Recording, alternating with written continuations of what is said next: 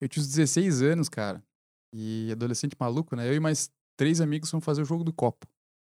E aí a gente foi na casa de um. De um... Puta, isso deu um ruim, cara. A irmã dele ficou meio depressiva depois ainda, deu muito ruim. Mas enfim, a gente fez o jogo do copo. Meu Deus. Não, é sério. A gente fez o jogo do copo, cara, e aí, beleza, lemos na internet como fazia, Uhum. super seguro. E aí tava os quatro lá. Melhor lugar para aprender sobre É. espiritualidade. no Google, né? E aí os quatro lá com o dedo em cima do copo e tal, aí reza Pai Nosso, não sei o quê. Cara, o- juro por tudo que é mais sagrado que o copo mexeu, cara. Tem alguém aí? Óbvio que ele mexeu. Aí o copo. Mexeu, mas era uma entidade, né? claro Tem que alguém aí? entidade. Aí o copo foi indo. Cara, a gente tava, tipo, meu, só a pontinha do dedo, não- ninguém tava mexendo. E, tá, tem alguém aí? Aí o copo foi indo pro sim. Aí, a gente, cara, aí eu me caguei, assim, fiquei, fiquei gelado, assim. Falei, cara, vamos parar, deixa a gente sair aí, copo. Aí o copo começou a voltar pro não. Falei, cacete, vai, todo mundo vai morrer. Já imaginei a cena de fio, todo mundo morrendo. Acabou. Aí os caras. Aí os caras. Não, então beleza, vamos parar. Um, dois, três, todo mundo tirou o dedo. E, cara, a gente tinha certeza que tinha acontecido isso absoluta a vida inteira. Qualquer um dos três. porque Um dos quatro falava que, cara, falou, cara, o copo não mexeu, não saiu do lugar. e dos outros sempre. A gente contou pra todo mundo da escola. E todo mundo acreditou porque a gente tava com medo, assim, por vários dias. Beleza, passou. Isso faz uns 10 anos. Passou um ou dois anos atrás. Esse quarto brother, que era o cético, chegou pra trocar uma ideia comigo e falou: Cara, você lembra aquela vez do jogo do copo, velho? Eu passei a vida inteira falando que não mexeu e negócio do copo. Eu falei, lembro, cara, claro, você foi o único que mentia. Você sabe que mexeu a parada e você mentia que não tinha acontecido nada. Ele falou, pô, pois é, cara. Mas, realmente, vocês tinham razão. O copo mexeu. Mas é porque eu. eu mexi. Passei a vida enganado por esse maldito, cara. Achando que eu, que eu era médium.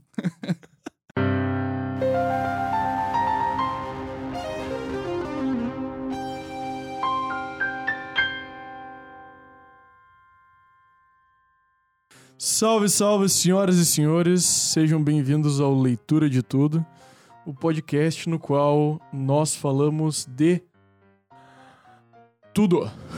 Tudo mesmo, galera. Tudo mesmo. A gente tenta, pelo menos. Mas a gente fala sobre tudo. É. Nosso primeiro episódio foi sobre. A gente dá dicas de business. Nosso primeiro episódio foi sobre vida profissional na, pré, na, na era pré-adulta e o nosso segundo é sobre espiritualidade. Que é mais tudo do que isso. É um pulo bem comprido, né, cara? Bem comprido.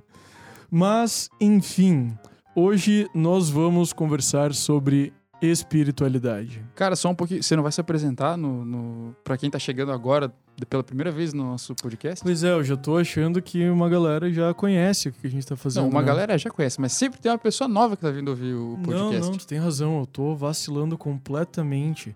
O meu nome é João Paganella. E o meu nome é Bruno Berzag. Ele só disse isso porque ele tava querendo se apresentar e, se- e esperando o momento, e daí eu não dei a chance. Daí ele falou: Não, não, não, João. Peraí. Não vou deixar passar, né? Não, não, não, nem tinha como. nem a gente fala como. de tudo e tudo inclui os nossos nomes.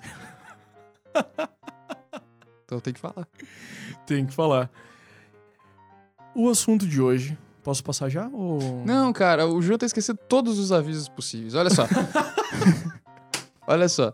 Se você tá só nos ouvindo pelo Spotify, você também pode nos ver no YouTube. Também tem um canal do, do Leitura de Tudo no YouTube. E se você só tiver, você tiver nos vendo e nos ouvindo no YouTube, você também pode só nos ouvir no Spotify. Porém, você só vai fazer se você, por acaso, ficar ofuscado com o tamanho beleza dos apresentadores desse podcast. E a sua, os seus olhos começarem a doer e você quer ouvir no. Não, mentira. Se estiver no carro e quer ouvir no Spotify, também tá lá. Então, dá aquela força e segue a gente aonde, João? Segue a gente no Instagram. Não esquece de, se você está no YouTube, seguir. Se você está no Spotify também.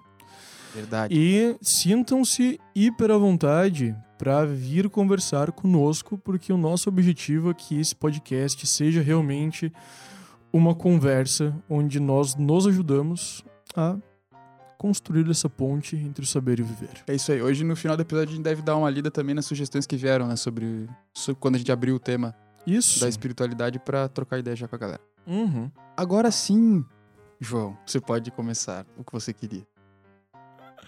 Ai, meu Deus. Muito obrigado, Bruno, pela permissão para começar o assunto do podcast. o assunto de hoje é a espiritualidade. E o que diabos é espiritualidade? E como cultivá-la? Como não cultivá-la? O que diabos é espiritualidade é muito bom. É porque eu tô lembrando, eu tô lembrando o porquê de eu, de eu ter puxado esse assunto pra gente conversar no podcast. Caraca, isso é verdade. E é, é- é bom. É. Por isso daí, daí veio o diabos. Um motivo, a razão pela qual eu cheguei pro Bruno pra falar, cara, a gente deveria falar sobre espiritualidade. O que que tu acha? O Bruno topou. O que fez o assunto sair do meu coração e se manifestar no mundo real é que eu tô um pouco cansado de ver no Instagram aquela Instagram, Facebook, tudo que é canto, aquela espiritualidade barata, genérica, sabe? Mas Que- dá, dá um, dá um exemplo, João, pra eu entender o que você tá falando. Eu acho, eu, eu vou dar um exemplo que não é um exemplo. Não vou dar um exemplo específico, mas vou dar um exemplo que todas essas, esses, essas manifestações genéricas de espiritualidade têm. Que é a seguinte: buscar a felicidade é igual a espiritualidade. Ah, sério? É o que eu vejo em todo canto, cara. Você está triste é porque você não está com a sua espiritualidade em dia. Você está deprimido é porque você não está com a sua espiritualidade em dia. É basicamente isso que a mensagem passa, sabe? Só que daquele jeito todo bonitinho. Daquele jeito namastê. Aquele. É exatamente. Cara, isso é estranho porque, pra mim, a ideia de estar com a espiritualidade em dia ou não estar com ela em dia são Faz algum que sentido não fazem muito sentido pra mim. É, não faz, não faz mesmo. Parece, parece que é sempre aquela pressão, sabe? Que tipo, ah, você precisa correr atrás de ter mais espiritualidade, reforçar a tua espiritualidade pra você ser mais feliz. E eu não acredito que você buscar a espiritualidade é para gerar felicidade, até porque pra mim a felicidade é um conceito impossível. Como assim? Pensa comigo, cara. O por que que filosofias como a do niilismo surgiram e são tão famosas? Mesmo que as pessoas não saibam que elas estão no momento niilista. Niilismo, só pra gente definir ele, pelo menos da forma que eu tô falando, é aquela filosofia onde a vida é só sofrimento e puro sofrimento e não exista nada na vida que vale a pena para que você, para que ela vale a pena viver. Esse é um um conceito mastigadaço de niilismo. É por É, aí. Nada, nada tem um sentido específico que vale a pena. Exatamente. Porque a vida é só sofrimento. É, é morte, é guerra, é fome, é doença. E, e Nesse se, caso agora é uma pandemia, por e não, e sinal. não se busca nenhuma referência moral que faça as coisas terem sentido, né? Exato. Esse é o, Esse é o efeito do niilismo. Esse é o efeito. Parte do pressuposto que nada vale a pena, então tu não tem Não nem precisa por que aprender alguma, alguma moralidade, alguma elevação, algum contato com o teu, com teu com o espiritualismo de alguma maneira, seja religião, seja o que for, Porque se Deus não existe, tudo é permitido. tudo é permitido. Como disse o Dostoiévski.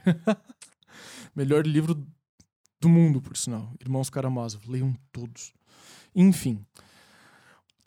Esse tipo de filosofia do niilismo só surgiu porque em algum momento ah, só, só surgiu de forma de ser tão bem delineado e tão bem escrito e ter autores famosos que falam sobre, porque a vida realmente é tem a base em muito sofrimento. E esse sofrimento, ele ocorre nós querendo ou não. Ele está completamente fora do nosso controle. Então, vo- você, você não escolhe quando tu vai sofrer, quando tu vai sofrer ou não. Tu é- Um familiar teu fica doente, teu filho passa mal, teu carro quebra, não sei que não tenha o mesmo grau de intensidade, né? Sim, mas tudo é alguma coisa que te, te, te causa um desconforto. É, eu, a- eu não acho só um que, desconforto, eu né, acho que não tem como- Sofrimento mesmo. Sim, eu acho que não tem como discordar disso, porque todo mundo sofre de certa forma. Mas- tem, tem sim, essa galera, essa galera do espiritualismo good vibes ah, discorda. tá, tá. Esse é o ponto principal, né? Tipo, Exato. ah, você não precisa só sofrer. Cara, assim, ó. É que a- a- talvez a gente esteja colocando muitos burros na frente da carroça. É possível. É... Bom, depois, depois eu entro nisso, então. Vamos, vamos manter, né? Tu que manda. É que, cara, é- a questão da felicidade, eu acho que não é algo impossível. Ela é impossível da forma que essa galera Eu vende. também não acho impossível. Ela é impossível do jeito que essa galera vende, que assim, tu vai acordar, aí tu vai fazer um pezinho de yoga lá e vai respirar fundo Hum, e vai pensar Hum. positivo e vai agradecer a Deus por ter te dado tudo de bom e a tua vida. Cara, aí tu vai levantar, teu vizinho vai encher teu saco e você já vai querer mandar ele tomar uma água em outro lugar. certo? E, cara, assim, eu, eu- tem dias que eu acordo de bom humor, dá 10 minutos eu já tô puto, entendeu? e não tem Deus que vai me fazer ficar de boa naquele dia. Não. É. Nossa, que pesado isso, né? Mas Não, essa é- felicidade eu acho que não, cara. Mas apesar de todo o sofrimento, de todas as coisas ruins que a gente passa, todo, toda a putice que a gente sente ao longo do tempo, é, eu acho que da mesma forma que o sofrimento é uma parte intrínseca da nossa vida, a felicidade também é. É que tá, mas ela não é uma coisa que pode ser forçada. Ah, Eu não, acredito acho que, aí, que aí você vai pode- Contra, vai contra tudo. vai que contra é- é. tudo. O... Porque se o sofrimento tá fora do teu controle, é natural presumir que a felicidade também esteja, porque elas são mesma. São. Do... Dá pra dizer que são dois lados da mesma moeda, de alguma Uhum. forma. Uhum. E se a felicidade está fora do teu controle e ela acontece, você tem que aproveitar os momentos de felicidade que aparecem. Sim. E você também pode levar a sua vida de uma maneira a possibilitar que momentos felizes apareçam mais. Ca- Isso é treinável, cara, eu acho. Uhum. Porque a gente costuma se. Tem uma tendência já do ser humano valorizar mais as perdas do que as vitórias, né? Tem Sim. um pesquisador que é o Pedro Calabres, tem um canal legal pra caramba no YouTube. Ele é neurocientista e ele fala que. Ele dá um exemplo bem legal. A gente sofre muito mais se a gente perder mil reais do que se a gente fica feliz se a gente ganhar mil reais. E faz sentido, a gente valoriza mais. As coisas negativas da vida têm um peso maior, nos influenciam mais. Eu vi um TED Talk sobre isso, bem interessante. Mas É, não e- só que você pode se treinar aos poucos a valorizar mais as coisas boas que acontecem. né? Ele Uhum. até dá uma dica legal que é tipo, cara, todo dia anota tipo três coisas legais que aconteceram contigo. Sei lá, minha mãe deixou um pãozinho pra mim, Sim. entendeu? Coisa pequena.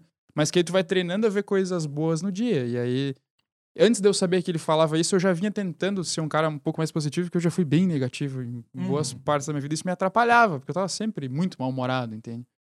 Então, nesse sentido, dá pra construir. Só que eu concordo que tem. Cara, tem mensagens que você vê, assim. Estilos de vida que se pregam na internet, principalmente com essa questão. É também. Mas muito com essa questão da espiritualidade, de pessoas que se vendem muito espiritualizadas. Nossa. Que, que assim, ó, pra mim é um padrão de colocar umas roupas folgadas, andar de pé descalço e fazer yoga, entendeu? Eu não sei se isso é bem espiritualidade, sei lá. Cara, ah, então, então vamos lá. Pra mim, eu acho que é mais fácil falar o que não é espiritualidade do que o que é espiritualidade. Então, acho que a gente começou bem nesse sentido de dizer o que, que não é. Pra mim, pelo menos, claro, na minha opinião, espiritualidade não é uma ferramenta para a busca da felicidade, porque a felicidade não é algo que você pode simplesmente fazer surgir.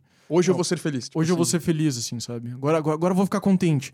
Até porque esse, esse tipo de coisa cria um, um ciclo, assim, eu- de, de frustração, que eu acho que deve ser terrível, sabe? Tipo, ah, eu. Meu, você bota o teu objetivo de vida, eu vou ser feliz. E daí você não consegue ser feliz, porque não tá no teu controle ser feliz. Cara, isso me lembrou agora. E daí você fica naquele looping assim, meu Deus, como assim eu não estou conseguindo ser feliz? Que coisa mais terrível, eu não sou Cara, capaz disso, Isso sabe? deve gerar uma ansiedade tremenda.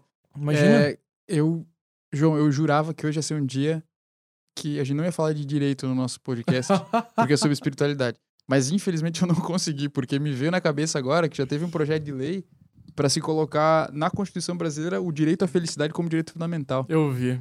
Eu só queria falar isso porque isso é tão. Tão absurdo, né? É, que precisava ser registrado. Mas vai lá. Tipo, uma- imagina. Colocar no texto o direito a ser feliz. E daí tu vai fazer o quê? Tu vai entrar com um proceço É. pra ser feliz? Como é que tu vai garantir esse direito? É, seu juiz, ó, eu não tô conseguindo ser feliz, o Estado Hum. tem que me deixar feliz. cara, que porra é essa, cara? Tipo, daí, daí chega o Estado, vai lá no teu Instagram, vê que tu tá absolutamente enchendo a cara todo santo dia, não tá, não tá trabalhando, Não, não, tá fazendo absolutamente nada. O, o melhor não seria nem isso, o melhor seria o Estado vir com uma- um, um story do Instagram do cara escrevendo assim: Nossa, estou muito feliz hoje. e dizer que já garantiu, entendeu? Mas tá.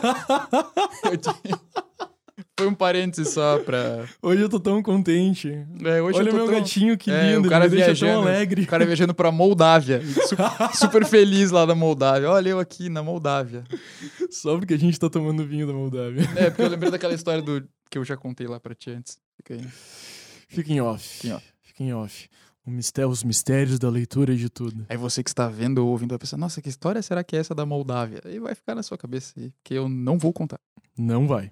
Fazer o quê, né? Mas, espiritualidade. Vimos o que não é.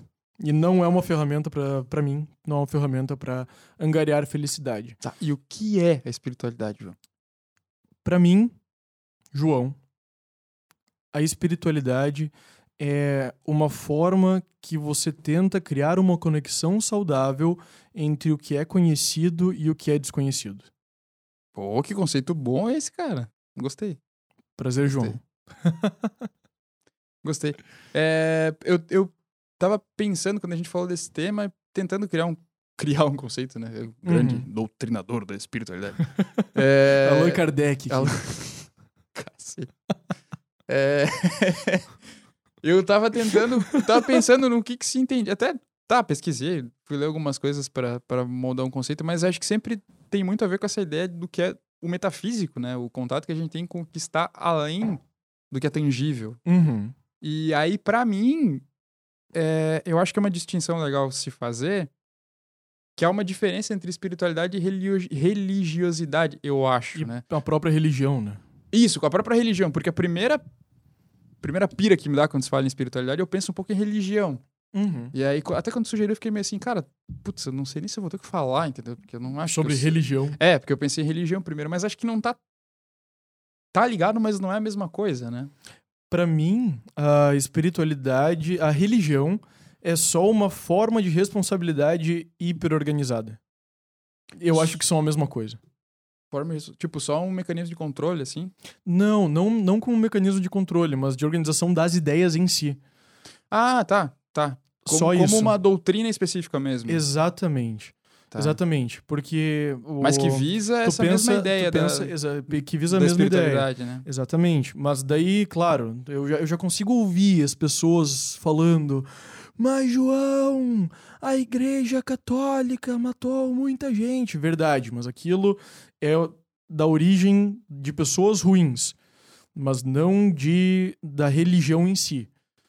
É, não, lógico. Porque pessoas, não dá, abu não dá pra- pessoas claro, abusam. claro. Então, então, então vamos lá. Quando eu tô falando de religião, tô falando do texto puro e qual é a vontade dele. Até porque eu leio o texto, eu vejo a Bíblia, eu vejo o Corão, eu vejo qualquer Uhum. texto desse tipo como uma forma de como uma, uma literatura metafórica. Assim como eu vejo qualquer mito. Cara, cara, nossa, eu- eu- perfeito.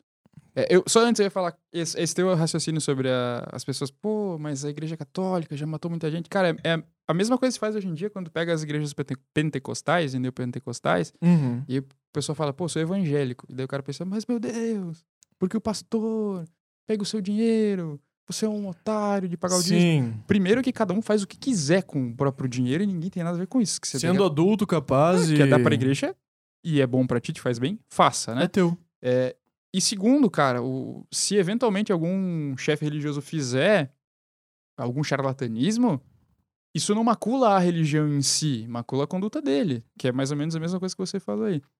Mas feito esse parênteses, E macula muito a, conduta dele. é, é porque acaba associando com a própria ideia. né? Mas macula muito mesmo. Eu porque tenho a mesma impressão que você a respeito das religiões.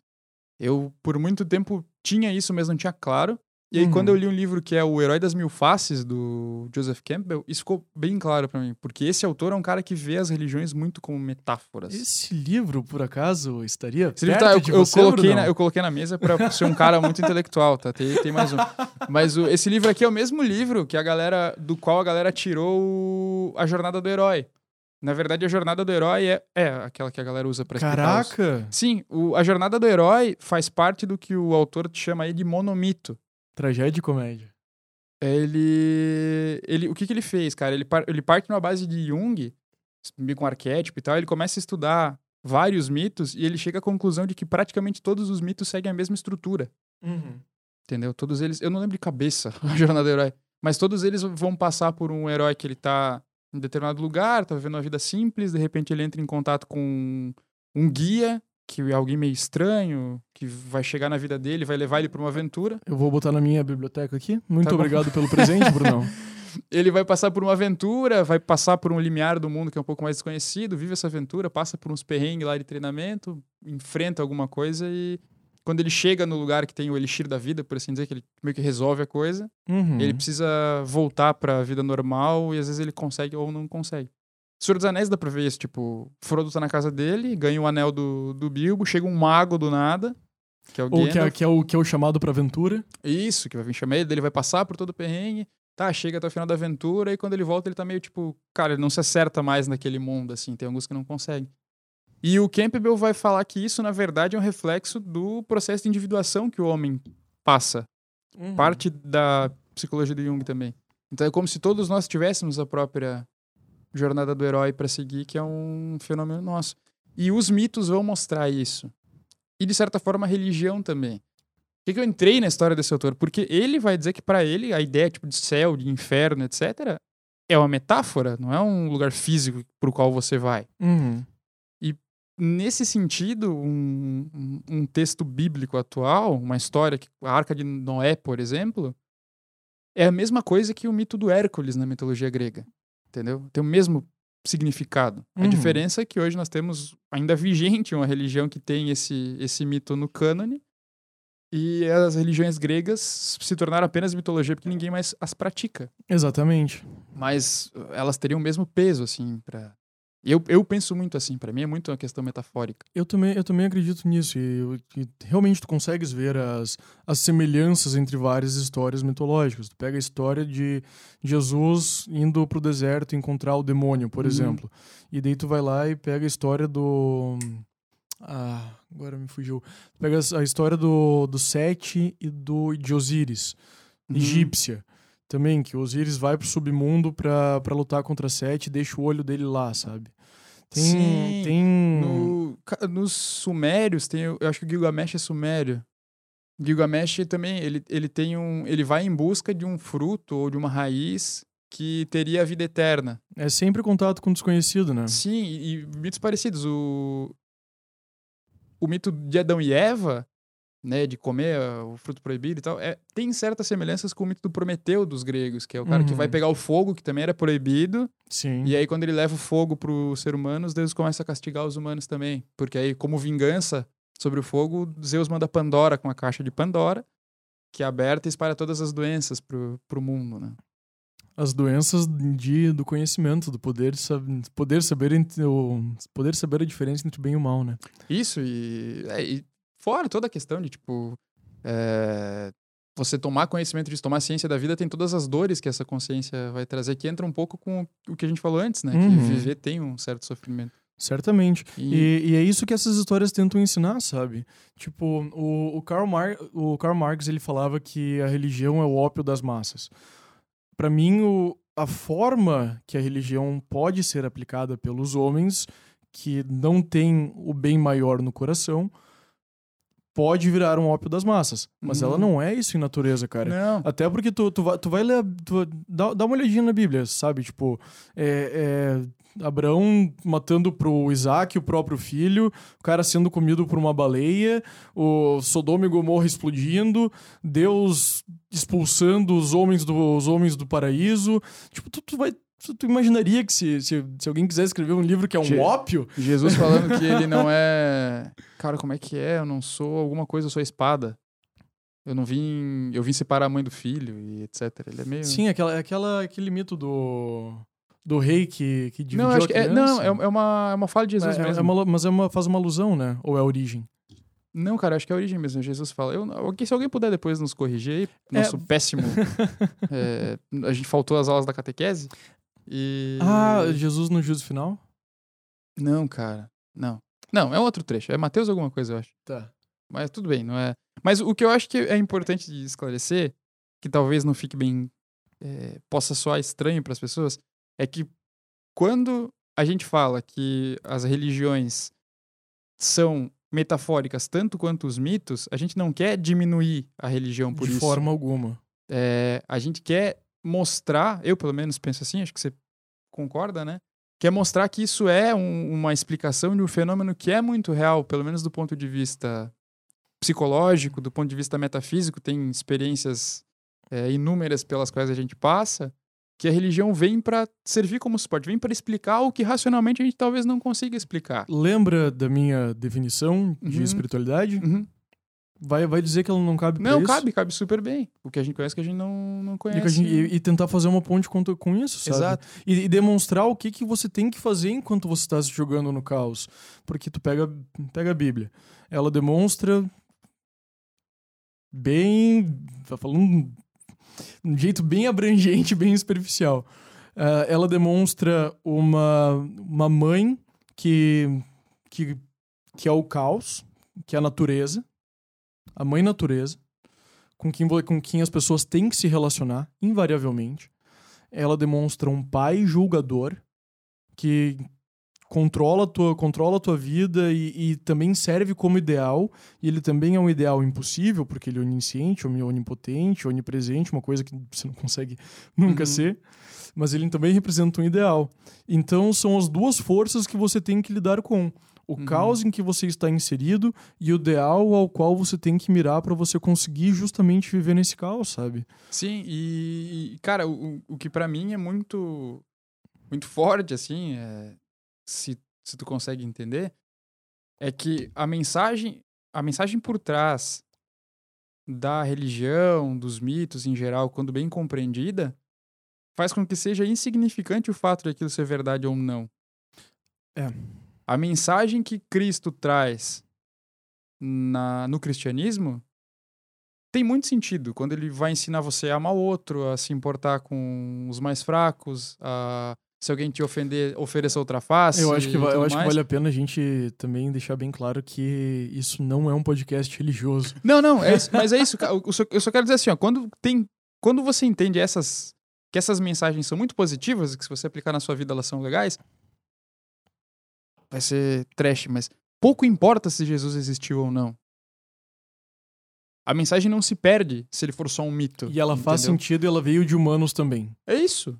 Tipo, tanto faz se existiu, se não existiu, etc. Porque as pessoas ficam discutindo, ah, mas não, eu não acredito que existiu. Cara, foda-se, na real. O que importa é o que se aqui- aquilo ali faz sentido pra tua vida ou não. sabe? Exatamente, exatamente. Então, E se- isso... E, e seria um pouco tolo você ver, tipo, ter uma coisa de valor na tua frente e não pegar aquela coisa de valor só porque você não gosta do contexto em que ela está inserida, sabe? É, é porque assim, eu ouço Tem que assim, saber dividir as coisas e pegar o que, que tem valor, separar o joio do trigo. porque quando as pessoas falam, tipo, ah, sei lá, nossa, já penso, quando se disserem que Jesus não existiu, vai ser um caos, todo mundo vai estar perdido. Cara, então tá todo mundo entendendo errado a porra do, do, do ensinamento, entendeu? Aham. Nossa, eu vou muito pro inferno agora depois de falar a porra do ensinamento.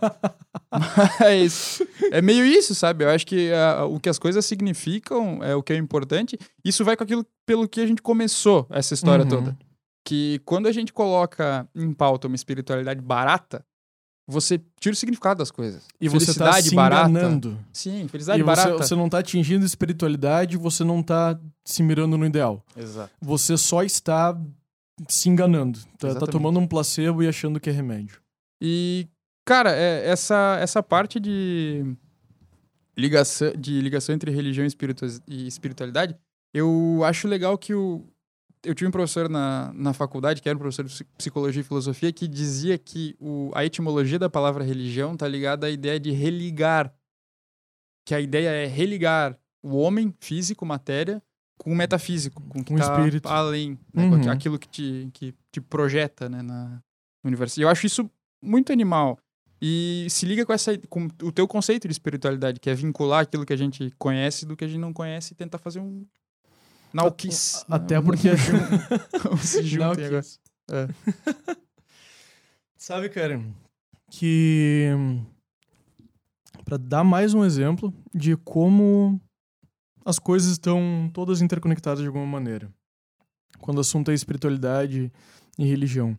Eu tive uma experiência muito interessante quando eu estava tomando um café da manhã e daí a mãe casualmente falou: João, vai ter um retiro xamânico numa montanha isolada, no sul do Chile. Ótimo assunto pro café da manhã.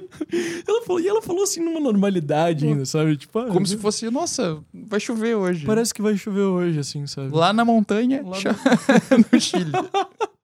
E daí, e daí, tipo, fiquei. Eu olhei pra ela assim e falei, tá, tá, bora.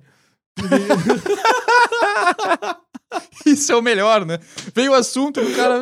"Ah, Tá bom, vamos lá. Quando, quando que a gente vai? Quando que eu vou? Quando que começa? Quando que começa? Não, ela sugeriu justamente pra eu ir, né? Ah, ela tá. não iria. O... E eu, massa. eu topei, eu topei. Cara, eu falei no último episódio. é, eu vejo um negócio que eu acho. "Ah, vamos ver qual é. Por eu que vou, não, né? Eu vou, sabe? E, e foi engraçado, cara. Fui pra lá. Cheguei, cheguei numa cidadezinha que tinha ali perto da montanha e dormi uma noite lá antes. E pensei, bom, tô indo pra um retiro xamânico no meio do nada, né? Vou encontrar uma galera muito estranha. O que, que, que vai acontecer comigo, né, cara? E daí cheguei lá, encontrei o pessoal no ônibus, tudo normal, todo mundo suave, tudo tranquilo. E daí, no que eu desci do ônibus, uma... no que eu desci do ônibus, três mulheres de, com os roupões brancos, sabe aqueles incensos que balançam, Aham. assim? Começaram a aparecer e dançar em volta da gente com aqueles Caraca. incensos, assim. Eu ia e me cagar inteiro. é, e daí eles falaram, tipo, ah, agora a gente vai subir a trilha da montanha, fiquem de dois em dois numa fila pra preservar a energia do ambiente enquanto a gente estiver subindo, tudo Cara, que mais. E daí. E daí eles tinham uns nomes diferentes lá.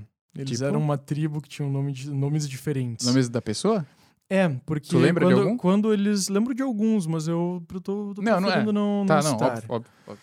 O- tem eles têm um caminho que eles que eles chamam que eles Uhum. seguem e quando eles chegam em certo certo ponto do caminho o líder da tribo chega lá e diz tá bom teu nome agora é, É esse tal. Além do nome civil deles né eles não vão registrar sim, o sim, nome sim. deles no cartório Mas- É, eles vão lá e daí eles recebem aquele nome lá que mostra que eles chegaram num ponto do caminho que o líder disse agora você merece ter um nome da Cara, tribo. deixa eu só fazer um parênteses bem rapidinho. Manda lá. Tem o livro do Platão, que eu não lembro o nome agora.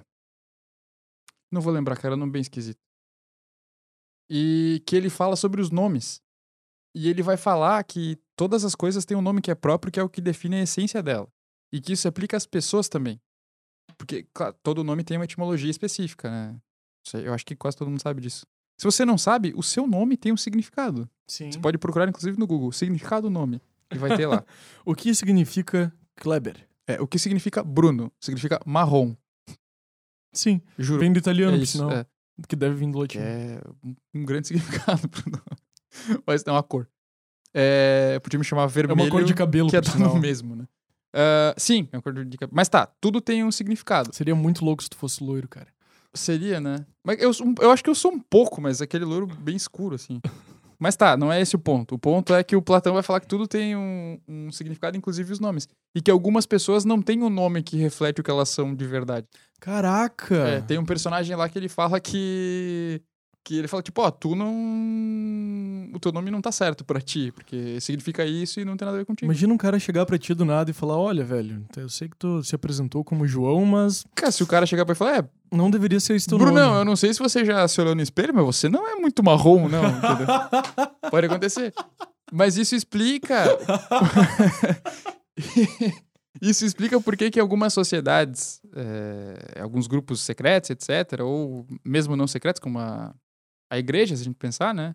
Ou os reis, quando eles ocupam um lugar novo, eles escolhem um novo nome. Que aí eles Uhum. escolhem o nome que tem a ver com quem eles são. Tipo, o Papa escolhe o nome quando ele vira Sim. Papa. Os reis da Inglaterra também Faz o pessoal, sentido. o pessoal aí do, do retiro tribo, xamânico. Também, também. faz isso. Muito massa isso. Legal, cara. né? Muito louco. Muito louco. O... Enfim, voltando. você descobre o nome do livro, mas fala aí. O... Daí, a gente subiu a tal da montanha. E daí eu tomei o banho mais gelado da minha vida. Porque, sem zoeira, a montanha, ela tinha um cume que ele fica congelado o ano inteiro. E ele gera um rio. E não existe nada mais gelado do que água de geleira, cara. Nossa, Deus me livre. Agora imagina, agora imagina eu, agora imagina eu. Tá, Tá. gente- Eu quando não a gente, sei se eu quero te imaginar indo subindo- tomar banho, João. Relaxa, eu tava, eu tava de shorts. Imagina que eu tô na praia, só que é uma montanha. Você lembrou de levar um shorts pra praia dessa vez? Otário. Eu já fui pra, já fui pra praia com o João e ele esqueceu de levar o shorts de banho pra praia. Ai, E daí eu comprei um lá e deu tudo certo. Deu tudo certo. Isso é verdade. E daí, o, a gente, sub- quando a gente tava subindo, o, a gente chegou nesse rio, só fazendo um pequeno parênteses nesse rio, cara. Porque eu botei o pé na água e eu falei, não. Não, quero ir embora. Não, não, eu não vou entrar. E deu o olho pro lado, cara. Um monte de criancinha entrando na água. Ah, não, aí não tipo, dá. tipo, senhoras de idade entrando, Não. se tomando banho e tudo mais. Eu Vai perder pra uma velha, João. Nossa, não. Não Não fosse vai, ser né? algum demérito, né? Mas, Não, mas... mas bateu, bateu no orgulho, Depende. assim, tá ligado? Se você for jogar canastra, não é nenhum demérito. Mas, Nossa. porra, pra jogar. Não, pra mas eu ganhava direto da minha avó na canastra. Canastra mando bem. Cara, porra, aí Canastra mando bem. fez a diferença esse retiro. Na moral. e daí eu vi, não, não, eu vou ter que entrar. E daí, ca- cara, eu não sou uma pessoa que costuma fazer drama, tá? Não sou. E quando eu entrei na água, tipo, eu só fui direto, me joguei assim, eu subi. Sol, sol, sol, sol. Desesperado. Desesperado. Foi terrível. Mas tinha alguma explicação pra passar por esse. Sim, quando a gente estava subindo no caminho, nós passávamos por quatro pontos e cada qual representava um elemento da natureza. Hum, Então aquele era o ponto que representava a água. Tá, legal. legal. E daí. Não, só pra coisa? passar que o, livro do Platão que eu falei é o Crátilo. Nossa. É, eu não, Não, não, não tinha como tu lembrar nome.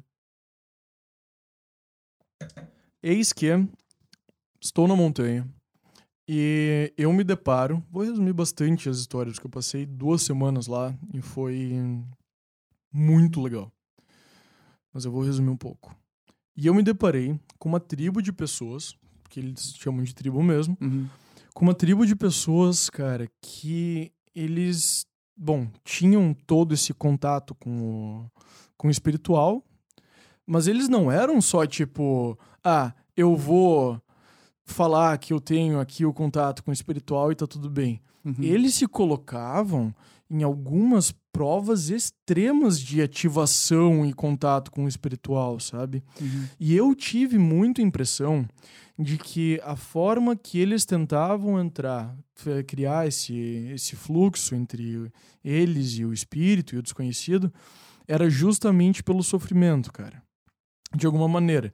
E nada, e nada, nada de, de, de pi- nenhuma pira muito louca, assim, sabe? Apesar de que algumas pessoas vão discordar comigo quando eu falar quais eram as piras.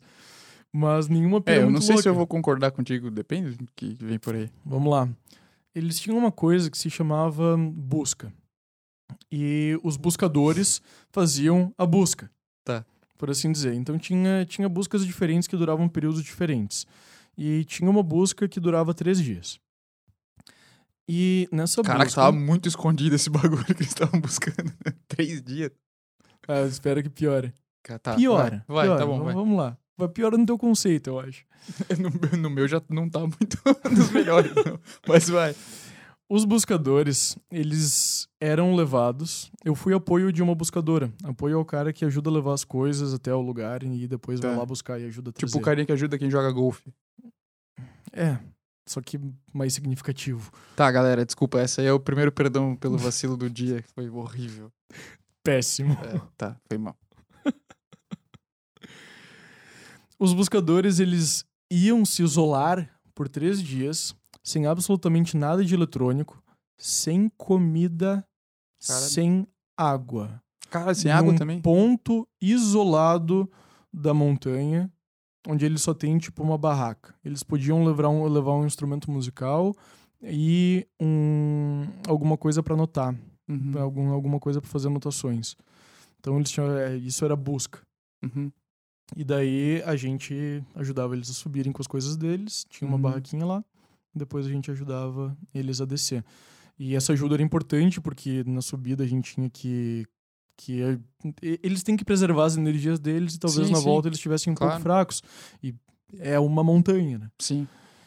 Então, primeiro que só essa experiência dos buscadores pra mim já diz muito sobre a própria questão da espiritualidade, da forma que eles viam Uhum. e da forma como ela é, com- da forma como ela deve ser aplicada, por assim dizer. Porque a espiritualidade ela necessita de uma de um isolamento teu consigo de alguma maneira. Uhum. Você precisa se olhar no espelho das piores formas possíveis, por assim dizer. É muito contato teu contigo, né?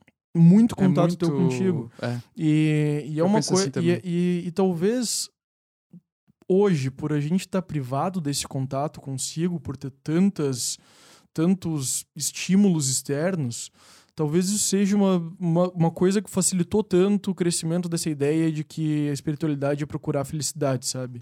Cara, eu acho que tem, tem vários pontos. Tipo, um pouco é isso.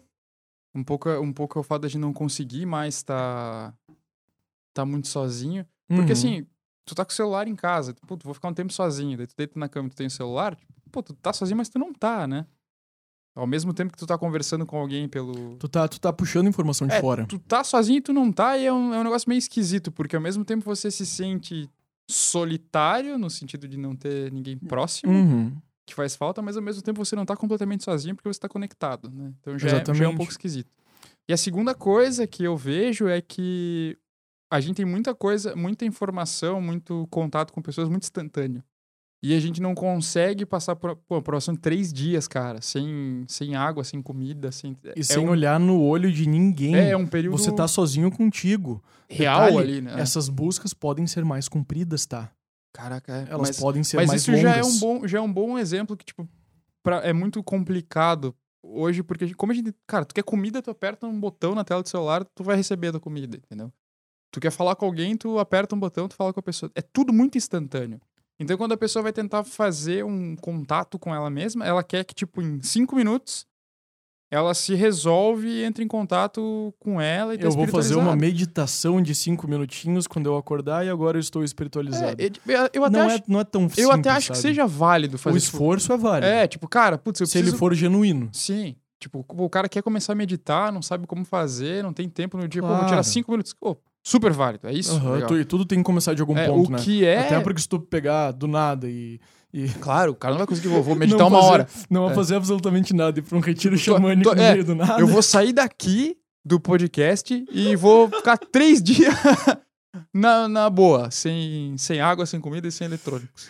É, então existe um caminho a ser, a ser Então, é, percorrido e como um- você pode, né? Tô aí tomando isso com doses Homeopáticas. pra não ficar completamente maluco, né? Mas o, o que eu acho, le- eu acho legal, a minha visão é que, assim, é válido, mesmo que tu faça de, de poucas coisas, mas, assim, é válido a partir do momento que é honesto pra ti, que você tenta fazer uma busca com contigo mesmo, com algo maior, se você acredita nesse algo maior. Uhum. Agora, sem que você precise forçar para as outras pessoas que você é uma pessoa espiritualizada e sem esperar que isso te deixe uma pessoa que as pessoas te vejam como alguém especial porque você é espiritualizado. É, Cara, você não ele é, é tão calmo você é um é pau no cu do caralho quando você quer fazer isso. Você quer mostrar que você é um ser superior. Você não é.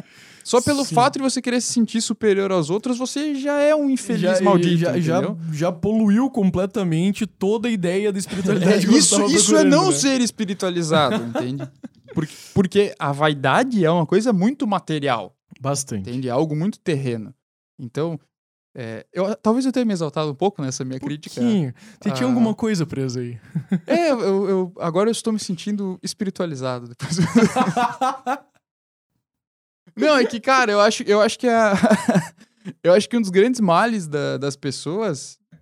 E eu me incluo aí, porque talvez eu caio nessa também, às vezes. sabe? eu. né? Eu caio nessa também, que é assim, ó, que é não ser honesto consigo. Que é você querer passar uma imagem de algo que você não é, ou você se colocar numa conta de que você não é. A gente tem muito problema em entender que a gente não é perfeito, cara. Sim. Né? E aí, quando alguém quer mostrar que, tipo, nossa, vejam como eu estou bem Até- com a minha até- vida, estou espiritualizado, porque- estou. Até porque quando tu é perfeito, tu não tem mais nada pra atingir, né, cara? É. por isso que Deus é uma coisa tão impossível, ele tá lá em cima e não aqui embaixo. Porque É. ele é um ideal. Ele é uma coisa que você tem que buscar. Cara, eu, eu, eu já fui bem mais cético, assim. E, mas me- quando eu tava estudando um, um- introduções de filosofia na, na universidade, eu me convenci mais da ideia de que faz mais sentido existir um Deus do que não existir. Tá. Porque, mas, como, mas no princípio de que, que esse Deus tem que ser entendido como o princípio de todas as coisas mesmo. Se você for voltando, ah, é, esse microfone existe porque alguém criou esse microfone, é, o material veio de algum lugar que vai até o infinito. Você chega num ponto que assim, ó, ou total. alguma, é, alguma coisa deu início pra tudo, entende? Uhum. E, e deu lógica pras coisas. E essa lógica é mais fácil você entender como Deus. E se você quiser imaginar isso Até como porque a gente precisa, a gente precisa incorporar o nosso ideal em alguma coisa que nós consigamos identificar para que a gente consiga para que a gente consiga ver motivo para ir até ele, né, cara? Sim, e, e- e, assim, existe. assim, É meio estreito dizer que não existe uma lógica na natureza. Uhum. Porque, tipo, as árvores sempre crescem pra cima e a chuva sempre cai pra baixo. Como o pleonasmo aqui in- intencional para Uhum. explicar a ideia. E o mundo gira e os planetas giram ao redor do Sol. Tem uma lógica nisso. Se tu quiser nomear essa lógica de Deus, essa inteligência universal como Deus, fica mais fácil, eu acho, pra te entender e pra te se conectar com Até as porque coisas. você está tentando procurar uma coisa que é completamente desconhecida no meio do caos, né? Sim, e, e, cara, tem um. Nesse outro livro que eu. Hoje é o dia dos livros, né? No Homem à Procura de Si Mesmo, do Rolomei, ele. Quando ele. ele cara, ele fala muita coisa nesse livro. Mas ele vai falar que as pessoas começaram a se afastar um pouco delas mesmas por vários, vários motivos. E um deles é que o, o homem acabou se alienando porque ele não vê na natureza muita coisa com que ele consiga se identificar. Faz sentido. E ele, ele fala que, ao mesmo tempo que a ciência foi positiva para trazer o progresso para o ser humano, no momento em que ela acabou com os misticismos todos, ela tirou um pouco do contato do homem com a natureza, porque antes, pega as religiões pagãs mesmo, um rio tinha um deus que vivia lá, tinham ninfas que viviam naquela floresta. E tinha um motivo para respeitá-lo. Isso. E a pessoa, tipo, ó, temia um pouco aquilo porque tem o desconhecido ali. Ou então cultuava uma floresta porque o deus Pan morava lá. Esse foi, esse foi o mal gerado pelo iluminismo, né? Nesse ponto, Foi sim, porque justamente- acabou afastando. Aí o, aí o homem se, E se foi não se vê mais como parte. é, de é alguma coisa maior e desconhecida. Ele Exato. acha que tudo pode ser explicado e quando ele encontra coisas que ele não consegue explicar ou ninguém consegue explicar, é muito mais desesperador. é, é verdade, é verdade. Sabe, o... esse não é o único exemplo que eu, que eu tive lá naquele retiro de como eles procuravam o de como eles procuravam de certa forma se colocar no sofrimento para crescer, sabe? Por sinal, eu me sinto na obrigação de ser sincero aqui. Eu ajudei uma. Fui apoio de uma buscadora, né? Como eu falei. E depois que ela desceu, eu passei por, por indicação, passei um dia sem, sem me dirigir a ela tudo mais, porque deixar eles mais meditativos, mais isolados com aquela energia que eles estavam. E o que ela. A gente conversou, perguntei pra ela daí, pa- passando, passado esse dia, como é que foi. E daí eu falei pra ela dessa minha opinião, que eu achava interessante, como eles escolhiam se jogar num, numa espécie de sofrimento, eles escolhiam o inferno deles de alguma maneira, sabe? Uhum. Pra para ficarem mais fortes. Isso pra mim fazia muito sentido. E ela discordou de mim, pra minha surpresa, cara. Sério, cara? Aham, ela disse que era alguma outra coisa, que era o que era o, o contato com o espiritual, que era, o, sabe, aquela outra, aquela outra ideia toda. Foi, foi um momento bem, uma conversa bem intrigante, por assim É. dizer. Mas passado, passado esse parênteses da questão, tinha outras coisas para que mostravam que eles não estavam de brincadeira Uhum. com que com o que que era o essa busca pelo contato com o espiritual, sabe? Eu não vou dar específicos, até porque eu assinei uma cláusula, uma cláusula no contrato dizendo que eu não daria. Uhum. Não sou eu que vou quebrar no contrato. Não. Mas. Não- Você não é um advogado à toa, né? É, exatamente. eu. Eu fiz um curso lá. várias pessoas estavam fazendo cursos diferentes na montanha. Tinha a galera que estava lá para essa busca, tinha a galera que estava lá para outra coisa, a galera que estava lá para outra coisa. Eu fui um dos primeiros alunos do Alma Livre, que era, foi um, era um curso inédito da filha do da filha do, do cara que é o líder da montanha. Uhum. E, cara, eu passei por algumas meditações e algumas experiências que foram muito pesadas, cara. Mas muito pesadas.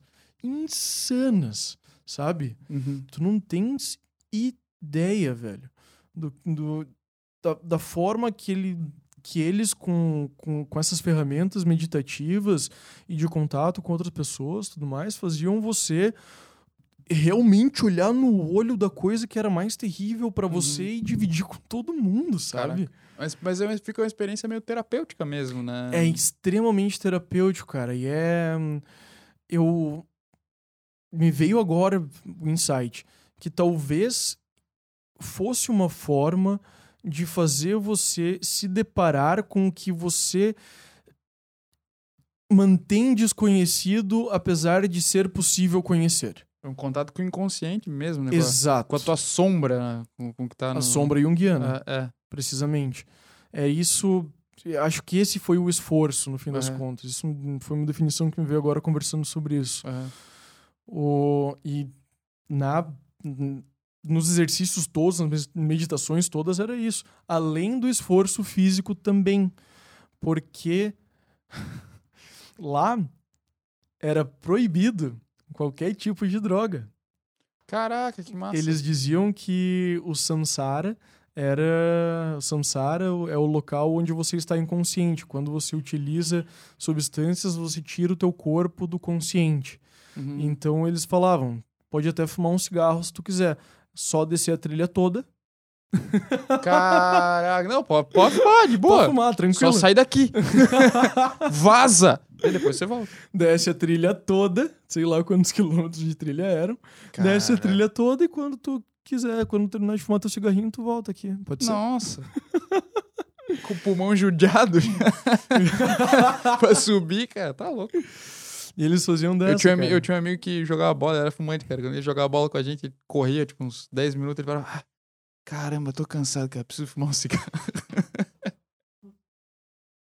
Muito bom. Ele tava ferrado nesse, Segura, segura, nesse segura. retiro. Ô, galera, dá, dá. Dá Deixa uma eu fumar um aí. Deixa eu fumar um cigarrinho aqui.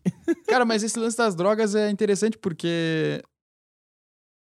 Por partes, né? Mas tem. Tem algumas tribos, eu não sei se era o caso da tua, mas tem umas tribos que, que usam alguns chás, tipo o ayahuasca e alguns outros chás, Uhum. né? Pra, pra ter essa. Sei lá, um tipo de viagem astral, assim. Sim. Né? Tem, cara, tem uma tribo de xamãs da Sibéria, eu acho que faz uns bagulho com viagem astral, que é punk, assim. Eu não, não lembro se eles tomam alguma coisa. Não conheço, cara. Mas eles fazem as viagens assim, ó. Bem louca, tipo, do, do, do xamã ir pro mundo espiritual lá e. Uhum. Cara, eu posso estar falando muita besteira, mas a princípio ele faz isso, tipo. Como se fosse tipo um exorcismo que ele vai fazer, mas tipo, ele vai pro mundo espiritual pra tentar ver o que, que tem no mundo espiritual do cara que ele tá atendendo. Um negócio meio assim, meio louco. Mas eu não lembro se eles tomam alguma coisa. Uhum. Eu sei que na América do Sul tem algumas tribos que sim, né? Ah, eu- se eu não me engano, a ayahuasca tem origem na América do Sul, cara. É. Tem origem. Então, mas isso é interessante porque algumas tribos usam usam essas substâncias que são psicoativas, né? Uhum. Que seriam equivalentes a uma droga alucinógena, talvez. Mas usam com um propósito religioso. Só que Sim. é, só que tem uma certa diferença de você usar pra esse fim e de você usar uma droga para fim recreativo, né? Completa. Completa a diferença. Eu tava conversando lá, que nem eu falei antes, as drogas eram proibidas, até porque você não podia entrar. Mas ouvi boatos de que al- algumas pessoas, quando estavam maduras o suficiente no caminho, faziam uma cerimônia. E eu conversei com uma pessoa lá sobre isso. E eu perguntei pra ele, tipo, cara, e a pira do ayahuasca, como é que é? Tipo, como é que tu vê isso? E daí ele falou: olha, as pessoas hoje usam aquilo como se fosse água, achando que estão entrando em contato com o mais espiritual deles, mas eles subestimam o poder daquilo. Uma única, uma, um- uma única utilização, uma única cerimônia pode mudar toda a tua vida. Uhum. Então ele, ele pelo menos considerava aquilo com uma seriedade muito grande, Isso sabe? é algo sagrado mesmo, né? algo realmente É. sagrado. Porque imagina, imagina que hum, eu acho interessante o conceito da droga nesse sentido, sabe? Imagina que você já passou daquela passou daquela primeira etapa, aquela que eu descrevi antes, Uhum. aquela onde você já se colocou em todas as provações para conhecer o- os teus demônios Uhum. identificá-los pelo menos e tá em paz com ele, sabe? O que, que tem mais de desconhecido pra tu conhecer? Sim. Claro, isso é muita coisa, Sim, né? sim, sim, tô, tô sendo extremamente reducionista. Mas pas- passa anos só fazendo isso, cara. Chega um momento, eu imagino, que pra você conseguir um contato mais elevado, talvez você precise acabar utilizando alguma coisa que mexa com o teu próprio sistema físico também, pra te tirar desse balanço que você sempre conheceu, sabe? E claro, não me escute dessa forma, como se eu estivesse fazendo apologia à droga, cara. Sim. Eu, ah, pra mim, tipo, quanto mais longe as pessoas puderem ficar de drogas, melhor. É, Mas, é, não, termina teu raciocínio. mas, falando, mas, mas falando só nessa questão do. Só, só nessa questão da- das utilizações religiosas Uhum. e controladas e com um fim específico. E, e com de preparação, né? Porque a, galera que usa, preparação. a galera que usa o ayahuasca nas tribos faz todo, faz dieta, faz o cacete pra fazer a preparação. Tem todo um ritual antes do Aham. ritual, né? Um pré-ritual. É, eu acho, cara, eu acho um ponto interessante porque eu não sou, eu sou meio careta pra essa pra essa Uhum. parte das drogas. E, e olha que eu não fiz Proerd, mas eu mas eu sou Eu fiz, eu tenho meu certificado do é, tenho, Leãozinho cara, ali. mas eu sou meio careta pra, pra, pra drogas, principalmente drogas sintéticas alucinógenas. E eu já ouvi algumas pessoas falando que tiveram experiência com isso, e tipo, nossa, quase como se tivesse tocado na mão de Deus, assim.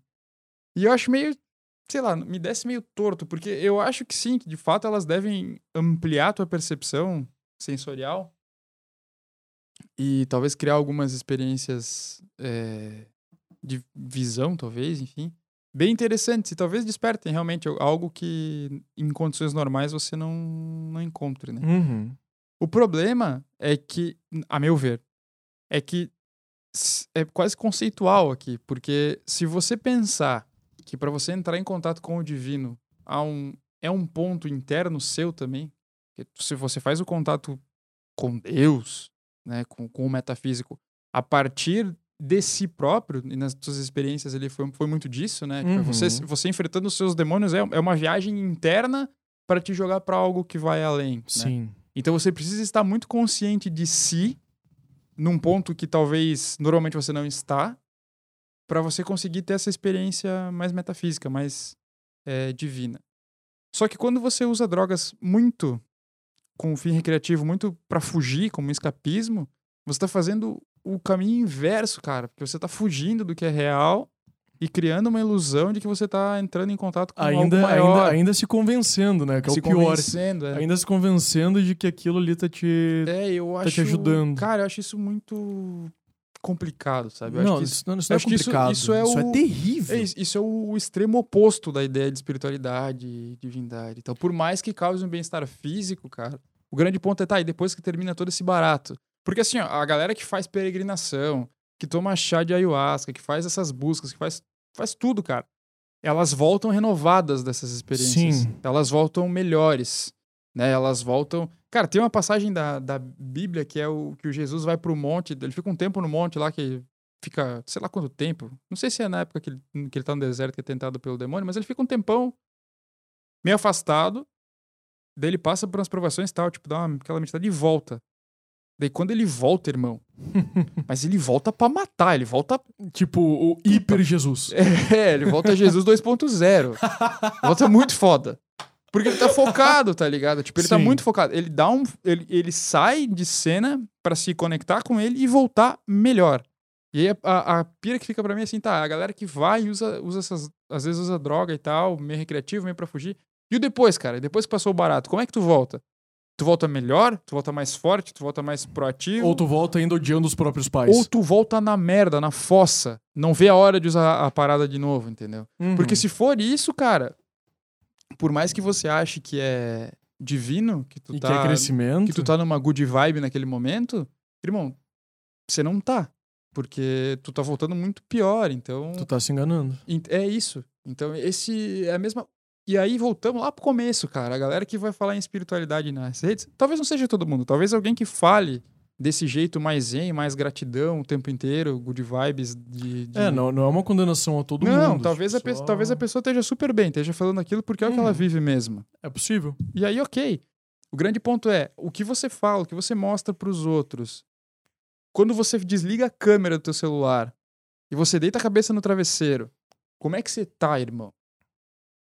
Tu consegue dormir? Você ainda tá se sentindo espiritualizado no paraíso ou você tá com o pezinho no inferno porque você não suporta o que o que vem falar, o, o as vozes da sua cabeça, entendeu? Acho Uhum. que esse é o grande, o grande ponto, sabe? Eu concordo, eu, eu concordo plenamente contigo na análise de como as pessoas aproveitam desse misticismo que vem do contato que a droga pode dar pra colocar um subterfúgio na utilização da própria droga pra curtir. Uhum. Eu acho isso plenamente correto, sabe? Mas e, isso também me lembra de um, de um experimento eh, psicológico que teve lá nos Estados Unidos, cara. Agora não vou lembrar, não, não faz muito tempo. Mas era de um pesquisador muito, muito, mas, tipo, ele era o cara da psicologia, eu acho, porque ele conseguiu convencer o governo a dar dinheiro para um experimento onde ele dava LSD para pacientes terminais. cara Caralho, que gênio. pacientes potencialmente terminais, Uhum. sabe? E tipo, a galera adora falar da bad trip. Tipo, ah, se você não tiver legal, você vai tomar droga e você vai ficar mal. Sim. E Os caras estavam morrendo. os caras estavam morrendo. Os caras estavam mor... Tipo, eles eles estavam com o pé na, Na cova, E, na e cova. agora, agora é, vou fazer uma pequena errata, porque eu não tenho certeza se eles estavam com o pé na cova se eles eram potencialmente terminais. É. Mas eles tinham, no mínimo, recebido um diagnóstico potencialmente terminal, o que já é bem ruim. Já era aquele cara que já nem levanta muito a mão, porque se levantar, Deus já pode pegar pela mão e É, levar embora. já Nossa. Esse- Era essa galera. Era essa galera. E daí ele deu, ele, ele deu LSD pra eles. E a gente tá falando de um estudo que foi muito. Mas ele tem peer review, tem. Foi Teve extremamente acadêmico, assim, sabe? Ele teve. Não, não teve critério, foi. Teve muito critério. Teve Todos os critérios possíveis e imagináveis. Possíveis, E eles acabaram descobrindo que depois da viagem de LSD, depois que eles tomaram LSD, aqueles pacientes começaram a ter uma uma uma visão mais positiva da vida e eles eram menos afetados por emoções negativas. Caraca. Isso é muito louco, porque isso vai completamente contra a ideia de que Sim, sim. de que a bad trip é se ah, tu tá mal, tu vai ter uma bad trip, sabe? O, da, do- da mesma maneira, cara, ela. A droga não. Eu não vejo ela como necessária pra você ter uma, uma experiência espiritual de extremo valor. Uhum. Tinha uma cerimônia que faziam nessa tribo xamânica, que eram uns kainapes, que era uma sauna extrema Uhum. por assim dizer. Tinha. Era, eles faziam. um- cavavam um buraco no chão. Em volta, um buraco grande, assim, sabe? Em volta desse buraco, eles colocavam uma tenda, que Uhum. eles mesmos amarravam com os bambus. Uhum. E daí fechava uma galera embaixo daquela tenda, coisa que não dá pra imaginar em época de coronavírus, Sim. né? Mas fechava uma galera dentro daquela tenda e iam colocando pedras quentes dentro daquele buraco. Cacete. E daí tinha o Soul Kai, que era o líder da. o, o condutor, por assim dizer, da, da experiência. O mestre de cerimônias. O mestre de cerimônias. Isso, Por aí. E ele, e ele, tipo, pedia: eu quero água com tais ervas. E daí, durante a cerimônia, ele ia jogando a água naquelas pedras ferventes. Uhum. Uma curiosidade, eu já trabalhei como. Me fugiu o nome agora. Mas era uma palavra que significava guardião do fogo. Eu era o cara que carregava as pedras. Caraca, que. Eu fiz o fogo Que heavy metal isso. carreguei cara. as pedras. Caraca. Muito heavy metal. Mas agora eu não lembro como Você é era que um era. pedreiro xamânico. Pedreiro. Um ajudante, um ajudante de pedreiro xamânico. Carrega a pedra aí pra mim. Pô, carrega a pedra. Não, mas não é só carregar a pedra. Tem um Você é o guardião do fogo. Aí, ó. Como enganar um jovem cabeludo? Como enganar o João? Ai, Mas ai, ai. O, Por isso fiz- que eles te fizeram assinar um contrato que não ia contar nada pra ninguém. Não, não, não. Não ia contar nada pra ninguém do projeto que eu fiz lá. ah, tá. As coisas que eu estou contando eu posso contar. A parte da construção civil você pode contar. O, Ai, enfim. E daí, o tá, primeiro kainap que eu fiz foi lá na montanha, por sinal. As temperaturas chegavam a quase zero ou abaixo de zero lá na montanha. E o primeiro kainap que eu fiz foi à noite. E depois que você sai do kainap, você precisa tomar um banho de água. E adivinha qual foi o banho de água que eu tomei? ah, o gelado de novo, irmão. Não. À noite, cara. Não, tá louco. À noite, cara. Saindo de uma sauna extrema. Nossa senhora. Pô, mas sabe que o, o meu. O, nossa, agora me veio uma. O meu psicólogo uma Abre vez falou, parênteses cara. Não, mas tem a ver com isso. O meu psicólogo falou uma vez que um. Quando tinha os caras com uma psicologia muito rígida, e ele falou isso porque eu tava muito resistente com algumas coisas. Ele falou que um. Psicolo- Psicologia muito rígida, que termo interessante. É, eu, é, eu tava com a mentalidade muito rígida, muito fixa, Uhum. assim, tipo, eu não aceitava algumas coisas, eu era muito tipo, ah, vamos fazer tal coisa. Não, não vou porque eu não posso, tava muito fechado. Ele falou que já tinha passado por alguns cursos em que a pessoa que era muito assim era colocada em situações extremas opostas. Por exemplo, passava um tempo numa sala completamente gelada e depois ficava um tempo igual em uma sala extremamente quente, que é mais ou menos, mais ou menos isso que vocês fizeram. Que é pra, tipo, meio que quebrar essas ideias. Os opostos meio que te fazem sair de um ponto estático em que você tá. Nossa, eu não tinha visto dessa forma. É, então faz... Super interessante. Pensando assim faz sentido. Faz todo tipo. sentido, realmente. É. O... Foi numa cerimônia dessas, cara, inclusive aqui em Florianópolis, que eu tive uma experiência tremenda, tipo, gigantesca, que eu não sei se alguma droga poderia me dar, sabe? Que no meio desse kainap, eu tava, tava sentado lá na terra, Uhum. mega hiper sauna. Cara, é tão quente dentro de um kainap que você não pode respirar muito rápido.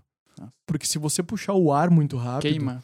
queima as tuas narinas e a tua garganta. Então tu tem que controlar a tua respiração naquela situação Senhora. você não, não se queimar, sabe? É tipo quando o cara vai pra Cuiabá. É assim. é muito quente lá, velho.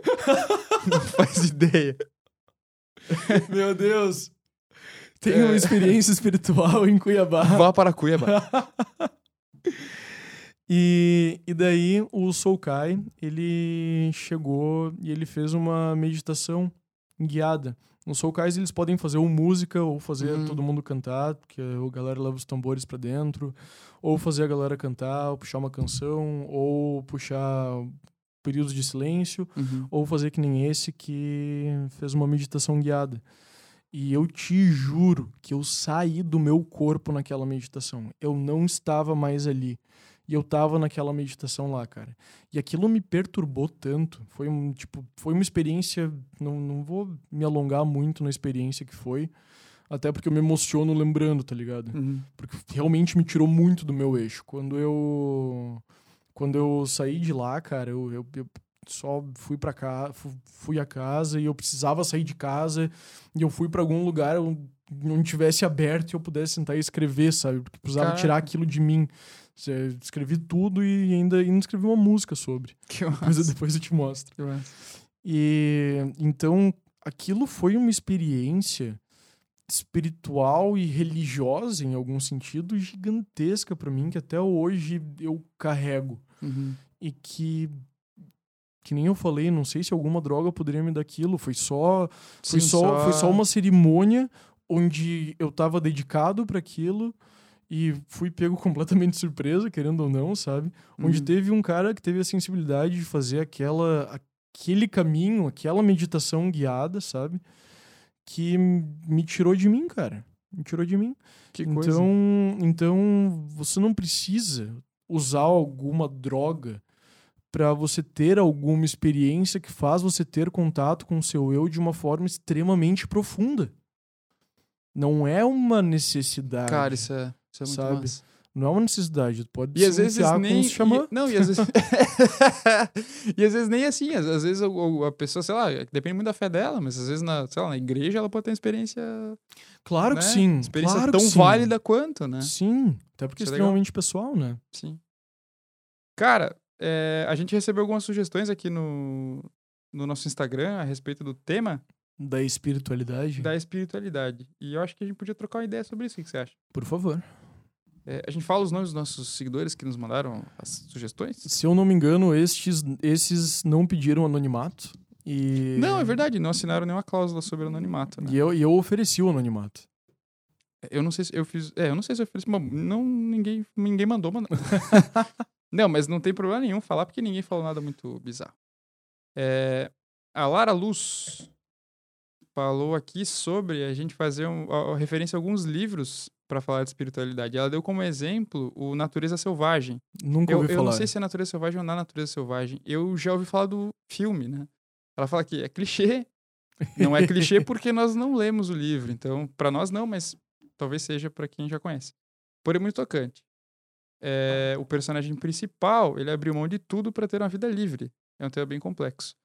É, sim, pelo que eu lembro na história do filme, ele é um cara que meio que é, é o Alexander Supertramp, nome do cara. Me corrija se eu estiver errado. Mas ele meio que pira nessa coisa de tentar um desapego material e a sociedade, enfim, ele vai Uhum. morar no, na natureza selvagem, né? Uhum. Into the Wild, o nome do filme. E lá ele começa a escrever um pouco sobre a experiência dele e tal. Ele mora num, tipo, num ônibus abandonado, assim, pelo que eu lembro. Parece ser bem interessante. Mas tem muito a ver com isso que a gente falou, eu acho, né? Que é, a gente não chegou a falar tanto dessa questão do desapego material. Não. Mas é, a ideia de espiritualidade, pelo que a gente conversou até agora, tem muito a ver com o aspecto metafísico da coisa, né? Algo que está além daquilo que a gente pode tocar. Então faz bastante Certamente. sentido, sim. Sim, E se você fica- vai. É, é uma forma de, isola, de isolamento, né? O, se você vai se isolar, você pode também se isolar de partes da sua vida, para você Uhum. olhar mais para si. Então você pode se isolar do aspecto material, você pode se isolar do aspecto pessoal, pode fazer que nem os padres, se isolar do aspecto amoroso. Então, é- é- de certa forma, é um isolamento parcial que traz algum conhecimento, né? Sim, sim faz, faz todo sentido. E eu acho que faz um pouco sentido também pela ideia de que eh, o apego a coisas materiais é meio naquela coisa, tipo, ah, tu vai morrer e teu caixão não vai ter um cofre, entende? Então, às vezes, a gente valoriza muitas coisas eh, materiais mesmo, né? Grana e bens que não vão durar para sempre, como Uhum. se fossem o fim último de todas as coisas. E olha, eu não sou um cara que crucifica muito isso de ganhar dinheiro e comprar coisas. Eu acho que isso é legal. acho que isso é importante também, porque querendo ou não, é, é com base nisso você materializa muitas coisas, Sim, né? E, e vivencia muitas coisas que são legais. Pô, tipo um podcast. tipo um podcast, tipo uma viagem, tipo um carro legal, e, enfim. E não tem problema nenhum você fazer isso. Isso é... se torna um problema quando você fica obcecado nisso. Só que, só que é um problema se torna obcecado em qualquer coisa. Sim. Se você for obcecado em ser desapegado ao material, isso também vai se tornar um problema. E também vai gerar problemas seríssimos. Concordo plenamente. É, eu penso muito assim. Muito obrigado, Lara, pela É, sua ótima, ótima, ótima e- contribuição. E fica também a sugestão aí, tanto pra gente como pra quem tá nos ouvindo, pra conhecer o livro ou o filme. Né? E se você já tiver visto, também deixa um comentário aí pra nós. É, a Manuela Jung. Abraço, Manu. Manu é uma das grandes apoiadoras aí do nosso podcast já.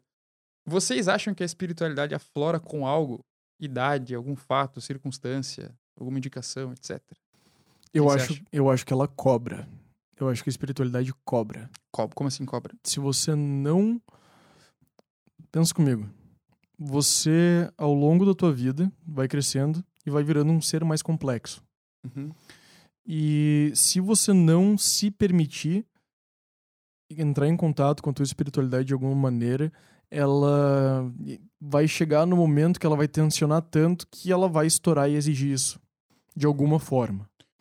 Então, isso pode ser, depende muito da vida que você tem e de quem você é, de alguma maneira, mas eu acho que ela flora pela necessidade.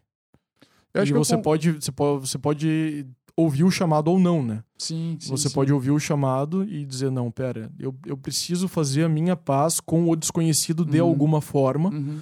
Ou você pode não ouvir o chamado e dizer que, sei lá, colocar a racionalização que você quiser em cima. Eu acho que eu concordo, cara, mas eu, eu acho que pode ser com a idade ou com alguns fatos. assim, Tipo, sei lá, você perde alguém muito querido, ou você passa por uma tragédia pessoal específica. Mas eu acho que a gente não tá discordando. Não, não, Eu- não, tô, não tô discordando. Eu tô complementando só. Uhum. Eu concordo, eu acho que a idade também. E talvez com a idade é, é isso que cobra mesmo, assim. Talvez tu, tu mas daí deixou mas de é- lado... é justamente nesses momentos de sofrimento, de Tem- perder alguém, Aham. que ela cobra.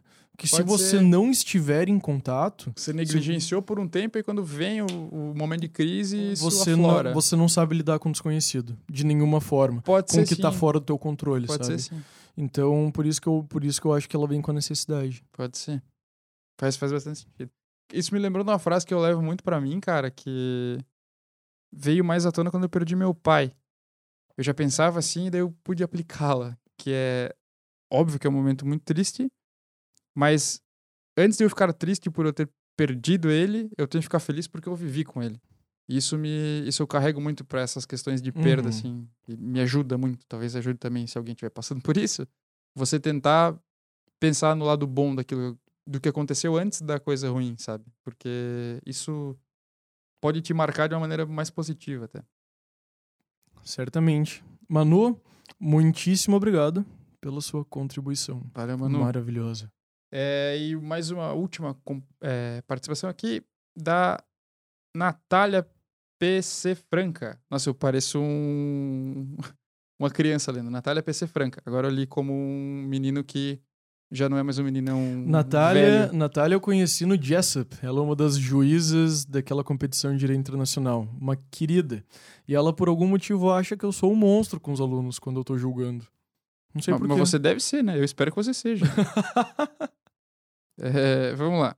A importância da fase física do luto. Velório, abraçar família, ver o morto. Na superação. Estamos sem isso. Acho que estamos sem isso é por causa do contexto do coronavírus. Né? Certamente. Mas Também imagino. pensando aqui nessa questão de espírito. Cara, tá bem ligado até, talvez, com essa ideia de fatos que afloram a espiritualidade, né? Uhum. É, nesses momentos de perda, principalmente de morte, costuma tocar mais no ponto porque rumo ao desconhecido, né? É... Eu não sei o que você pensa sobre essa parte da, da, da, da- visão, do, do contato físico ali, de tá, ter alguém por Cara. perto, poder ver, poder se despedir. Isso tem, eu acho que tem uma grande importância a, a superação do momento, né?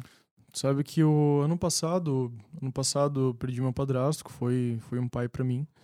E, e ele teve velório, o coronavírus não tava numa, Uhum. numa, numa situação tão terrível.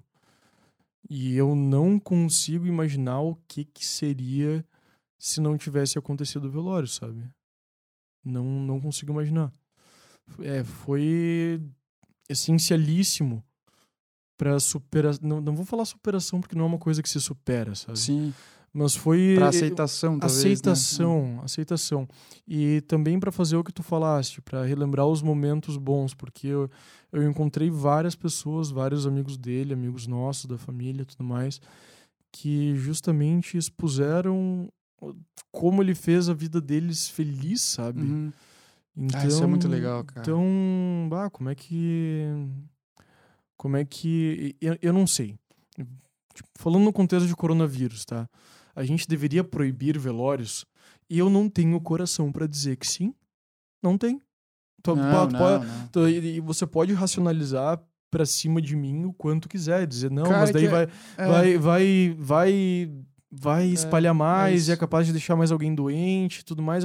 E eu respondo, eu sei, cara, mas eu só não tenho É. coração pra olhar na cara de alguém e dizer, Deus, eu sei que tu perdeu o teu teu um ente querido, mas eu vou apoiar o movimento que diz que você não pode velá-lo, sabe? Cara, eu acho que, eu acho que as, as escolhas racionais têm que ter um limite em algumas É, coisas.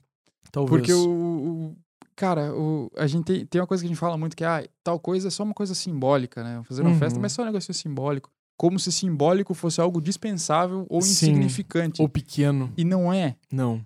Os ritos têm um motivo.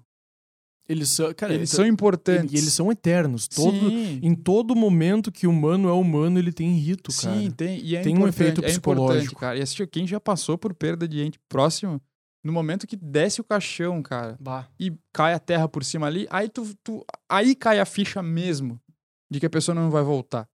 E isso tem um, um impacto né, psicológico na pessoa que é importante nessa fase de, de superação do luto. Então, eu acho que essa parte física é, é bem importante mesmo. E é bem complicado esse momento que a gente vive até nisso, né? É, é difícil escolher. É. É difícil escolher. Mas falando, falando pessoalmente, eu, João, eu acho importante demais para dispensar. Eu Ah. e não teria cara de falar pra alguém não velhe seu É. não do alguém corona. por causa do corona, sabe? Cara, eu acho que é nessa super good vibe que a gente vai encerrando o nosso episódio. É. Muito obrigado, Natália, pela sua pergunta. Valeu, Natália. Todo mundo vai. Se tá- a galera tá ouvindo à noite e vai dormir assim. Caralho, irmão. Pensando em morte. Valeu, Natália. Não, brincadeira. Mas muito obrigado, Natália. Foi muito boa. Muito boa a, a sua participação, a participação de todo mundo. É, a gente acabou gravando muito próximo do dia que a gente abriu para sugestões, mas nos próximos episódios vai ter mais tempo, então dá para você mandar uma história maior, dá para contribuir mais com, com mensagens que a gente vai estar lendo aí também. Exatamente. E apesar da nota do, do Dó menor, que soou agora, o Dó diminuto, provavelmente, é, é interessante lembrar de uma coisa. Uma, uma lição primordial, eu acho que para levar desse podcast, que a gente pode levar. Você vai passar por infernos na sua vida de qualquer maneira. É inevitável. O sofrimento vem. Não tem o que fazer além. Não, não, não tem como impedir. Uhum, Tem o que fazer uhum. me corrigindo.